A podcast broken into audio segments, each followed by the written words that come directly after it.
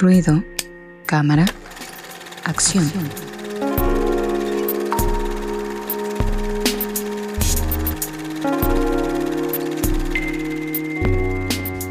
Ahora sí ya estamos de vuelta de la cortinilla y eh, vamos con nuestro amigo Fabián Emiliano, Emi. Ahora ya vamos, en este 2024 vamos a decir Emi, Emi amigo. Como cubano, mira, Emi amigo. Emi amigo, no enemigo. Adelante, amigo, con las recomendaciones de este, estas primeras recomendaciones del 2024. Sí, justo estas recomendaciones son este dos películas que todavía no se estrenan en México, están por estrenarse, entonces creo que es un buen momento para poder hablar de ellas y que puedan irlas a ver al cine. Este, ambas están ahorita eh, bueno, estuvieron nominadas a los Globos de Oro, y muy seguramente van a estar nominadas a los Oscars y todos estas, estos premios que, se vienen. Eh, la primera es este, The Holdovers, en español creo que le pusieron Los que se quedan, que bueno, se centra en un este ay, ¿cómo se llama? En una, en una escuela, este, no es reformatorio, es este, ah, eh, ay, donde es, los chicos se quedan a vivir y dormir siempre y toman ¿Internado? clases. Internado, sí, un internado justo. eh, bueno, se centra en un internado y que son las vacaciones justo de diciembre, ¿no? Entonces todos pues se van con su familia, ¿no? Ah, se trabó. Eh. Regresan este, a ver a, celebrar con todos sus familiares. Ya, ya regresó la señal. Tenemos mejor audio, pero seguimos con los problemas del internet. Entonces, ¿regresan de sus este, vacaciones, amigo? O no, se van de sus vacaciones. Ajá, justo, se van de vacaciones, pero entonces pues hay ciertos chicos que eh, por algunas circunstancias no pueden regresar con su familia, ¿no? Su familia pide que se queden con, en la escuela y entonces pues justo habla sobre estos chicos que se quedan, que les llaman de holdovers y el profesor que tiene que cuidar de ellos, ¿no? El profesor que tiene que cuidar de ellos es este Paul Giamatti, que ahorita también está siendo muy buen criticado y que es uno de los fuertes a ser los actores más reconocidos ahorita. Eh, y entonces justo él tiene que quedarse y empieza a hablar una relación con con uno de los chicos que, está, que están ahí y con la cocinera que también se queda a vivir con ellos, ¿no? Entonces, eh, pues habla como todas estas vacaciones que ellos viven, ¿no? Y cómo se van conociendo poco a poco, ¿no? Y van aprendiendo el uno del otro. Es una película bastante, pues, tierna, por así decirlo, ¿no? Porque se centra mucho como en esta parte de, como la parte que todos ellos han sufrido algo, ¿no? Y como que se niegan a compartirlo o abrirlo entre ellos. Ok, ok. Ah, se volvió a trabar poco su Bueno, eh, avanzando su, su relación. Ahí está. Se regresó justo para que justo para que entendiéramos el final de tu oración, amigo. También una película en la que es interesante ver cómo alumno y, profesor se conocen y se reconocen en, ellos, ¿no? Entonces eh, plantea una historia, como dices, tierna, pero al mismo momento, al mismo tiempo entretenida. Y yo creo que Resendiz podría darnos mejor opinión porque ha vivido o vive de cerca lo que es la, la enseñanza entonces, quién sabe si tuvieras una experiencia así con, con un grupo de alumnos. Complicado, complicado el asunto, pero interesante. Y actualmente, ¿no? Con todas estas cosas que se viven en la educación, no sé, eh, manejar esos eh, estos temas sensibles entre eh, maestros, alumnos y llevarlos a este plano del cine quiero preguntarte, Fabián, si crees que es también un tema ya hasta cliché o crees que sea un enfoque diferente esto que nos estás recomendando. Pues creo que sí tiene su, su como su cliché en la película, ¿no? Porque justo como que toca muchos temas que ya hemos visto en muchas otras películas, pero creo que está padre que también, bueno, dentro de la filmografía de este director, que es Alexander Payne, que también tiene varias películas y de hecho es la segunda vez que trabaja con Paul Giamatti, Cortes, cortes en la eh. Creo que está padre que cada película la ha ido. Ajá, cada película la ha ido como enfocando en diferentes temas. Entonces, si lo vemos como parte de su filmografía, creo que está chido que cada película ha ido como aportando algo diferente y creo que esto también lo hace. Ah, ahí está. Sí, a mí se me hizo interesante justo por, por ese tema como tan conmovedor, Angie, ¿no? Que de pronto eh, a lo mejor no llegas a conocer al. Y no solamente la relación entre alumno y, maestro, ¿no? Sino a lo mejor entre colegas de trabajo eh, o, entre vecinos, no sé, que tienes como una especie como de. Pues no, es, hay una separación, pero en el momento en que empiezas a enterarte de cómo son sus vidas y así puede generarse hasta una amistad, Angie Roca. Sí, digo, eh, como que rompes esa parte de la, de, pues esta relación de poder que hay entre alumno y maestro, ¿no? Porque finalmente, como decías, pues te puedes reconocer en la otra persona y, es otra vez como a volver a, a, cultivar ese tipo de relaciones más humanas, porque de repente ya somos eh, como que ya todo es muy, este, muy frío, ¿no? De repente como que ya no, ya no hay esa cercanía con las demás personas, es algo muy extraño. Digo, como dice Resendiz, a veces sí hay que tener como hay ciertos, este, pues límites por otro tipo de cuestiones raras que suceden. Sí. pero, pero creo que cuando se establecen bien, eh, pues, eh, ¿cómo, ¿cómo darse una relación un poco más cercana sin llegar a ser de otro tipo, ¿no? O sea, que se malentienda. Creo que está chida. Y, también me llamó la atención. Aquí hay algo interesante que decía incluso Paulo Freire, que hablaba del amor, ¿no? Entre los estudiantes y los docentes, pero lo hablaba de una manera donde hay que tener una comunicación, él lo dice como una comunicación horizontal en donde todo se dé de una manera genuina y de una manera muy espontánea y, muy honesta. Esta parte de decir que el docente es un ejemplo a seguir, yo siempre he dicho que no. O sea, yo siempre les digo a mis alumnos, no, yo no soy un, un, ejemplo a seguir, sobre todo porque a veces creo que se olvidan de esa parte fundamental del docente, que es un ser humano. Y como ser humano cometes errores, como ser humano eres como cualquier otro, o sea, eres profesionista en, en, la academia, donde estés, pero también eres un ser humano con defectos, con virtudes, con, errores. Amor y desamor. Pues, es que de hecho es justamente en donde creo que ahí es donde se empata esta amistad de los estudiantes con los docentes, de decir somos iguales en de, alguna manera, ¿no? Y compartir los problemas de la cotidianidad, pues es lo que te hace... Eh, eh, ¿no? similar al estudiante. Creo que son temas que toca en un lado humano muy, muy interesante. Y es que la idealización de cualquier profesión es lo que nos hace daño, ¿no? La idealización en general de cualquier relación es lo que nos hace daño.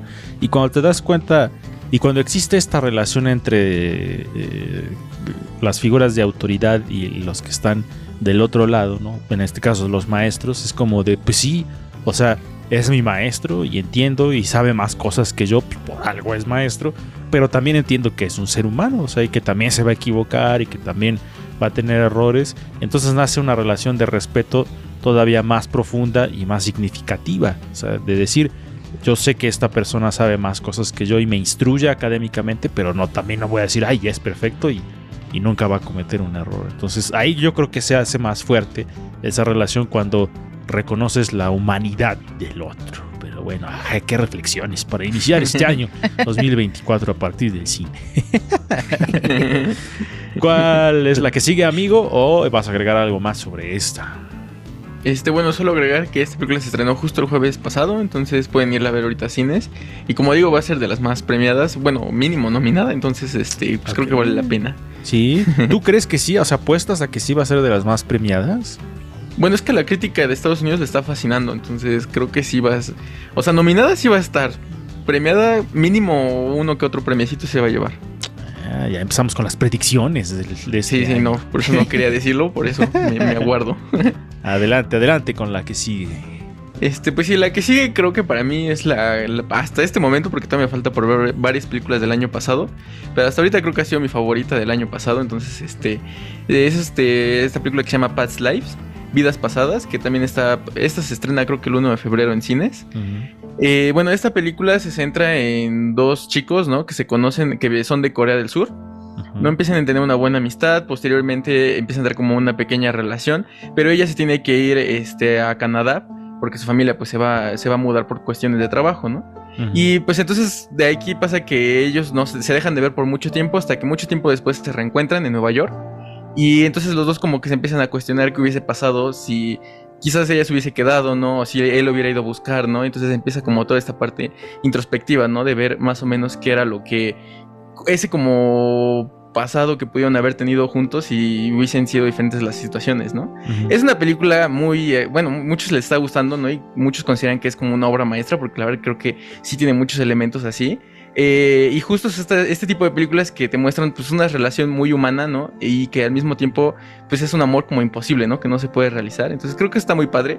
La película a muchos les está doliendo, ¿no? Porque pues la verdad es que sí es una película que no tiene un final muy feliz. Entonces, este, si quieren ir a ver, creo que sí preparen sus pañuelos. Pero la verdad es que es una, una película muy buena. Aparte de todo, es la primera película de esta directora, es su ópera prima. Este, Celine Song se llama la directora. Y justo también la actriz está siendo muy nominada. Muy posiblemente también logre su primera nominación al Oscar por un papel bastante chido. No, yo cuando vi el trailer dije, no, no mames. no quiero ir a ver esa película. nada más el tráiler te plantea unas premisas de, no mames, está muy cañón. esas son como las películas románticas que están chidas. O sea, las que realmente reflejan no un amor artificial como en, este, en cualquier otra película hollywoodense que, podamos encontrar, sino estas, estas, estas eh, historias que, realmente así se dan en la vida. O sea, que es más, e, es, un asunto como de tomar exactamente de lo que está pasando en la vida real y nada más llevarlo al cine, ¿no? Entonces a mí se me hace muy interesante yo creo que le agregaría, no la he visto, pero yo creo que le agregaría junto con Hair y esta película serían como, no mames, esas películas, hijos, qué difícil, qué difícil, de las que nomás me gusta ver de a una vez porque luego ya no aguanto. De una vez. ¿Cómo ves a Angie Rocker? Pues eh, sí, digo, está interesante como ver eh, pues esta parte de ah, las relaciones pues de forma un poco más realista, ¿no? Porque pues sí te vas topando que no todo es como tan perfecto y que no todo acaba siempre tan chido. Y regresamos eh, a lo de la idealización de hace rato que hablábamos. Ándale. sí, pues eh, digo, creo que está como interesante pues ver este tipo ya de, de historias, ¿no? Digo, ya de otro tipo de, de amores este, imposibles que se hacen realidad y que todo está muy bonito, pues creo que ya hemos visto un montón.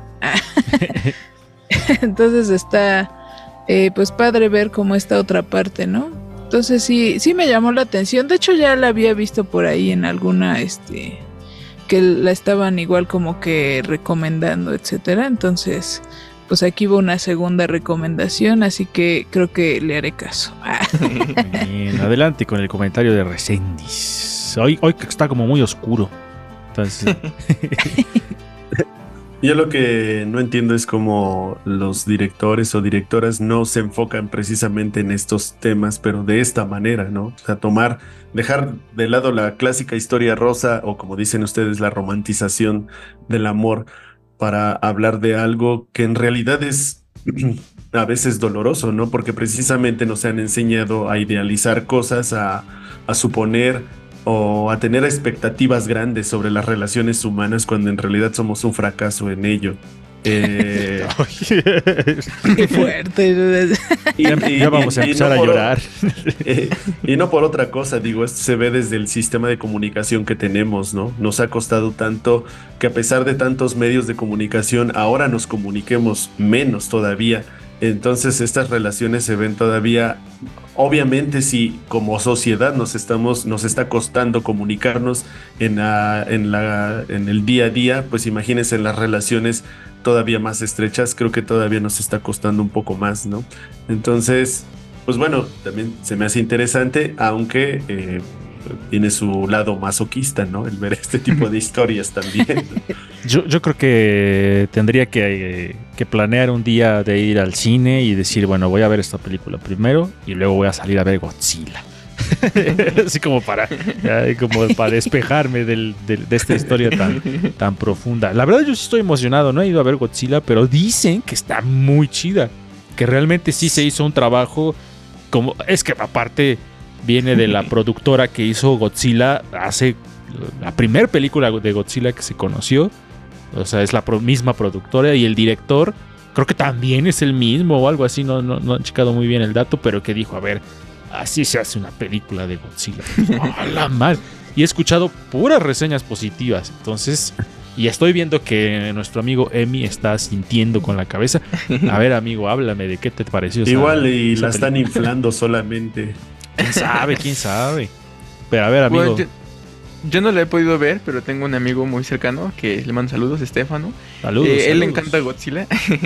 él le encanta Godzilla, entonces este justo me dijo que la película le fascinó, ¿no? Que dice que él, él dice que es la segunda mejor película de Godzilla de toda la historia de Godzilla, entonces creo que sí vale la pena y por lo que he visto fue un mérito técnico muy chido porque la película no costó casi nada y los efectos se ven muy bien. No mames. ¿Y cuál es la primera para él más chida de Godzilla? bueno, la, la original, la primera que salió. Ok, y Estefano, eres mi amigo también. Team Godzilla para siempre. Pero bueno, ahí están estas dos recomendaciones que pues solamente las podemos ver en salas de cine, ¿no, amigo? Sí, así es. The Holdovers se estrenó, se estrenó la semana pasada el jueves y este Past Life está por estrenarse el 1 de febrero. Perfecto. Y yo quiero que hace ratito hicimos un ejercicio bastante gracioso. Yo quiero que nuestro amigo Emi haga lo que le dije hace ratito que hiciera para despedir su sección y pasar a la lectura de saludos. Así que, amigo, lo último que quieras agregar, por favor, agarra tu micrófono. Como Mario Hugo. A ver, ¿con qué terminas, amigo? oh, no, se trabó la señal. Ya, ya regresó, ya regresó. Este, ah, ya se trabó. No, ya creo que ya regresó. eh, ¿Con qué terminó? Pues este, vayan al cine a ver estas películas y. y pues, pues, pues, sí, ¿no? Muy Mario Hugo ese último comentario. y estoy aquí junto al mar, escuchemos. Qué bonito. Su micrófono. Qué bueno, muy bien, así está chida de terminar alegres la sección sí. Pero bueno, vamos con un corte y vamos a leer obviamente comentarios de los que vayan llegando. Vayan dejando sus saludos, sus comentarios, lo que ustedes quieran y después vamos al tema. Estás en ruido de fondo. Hagamos ruido.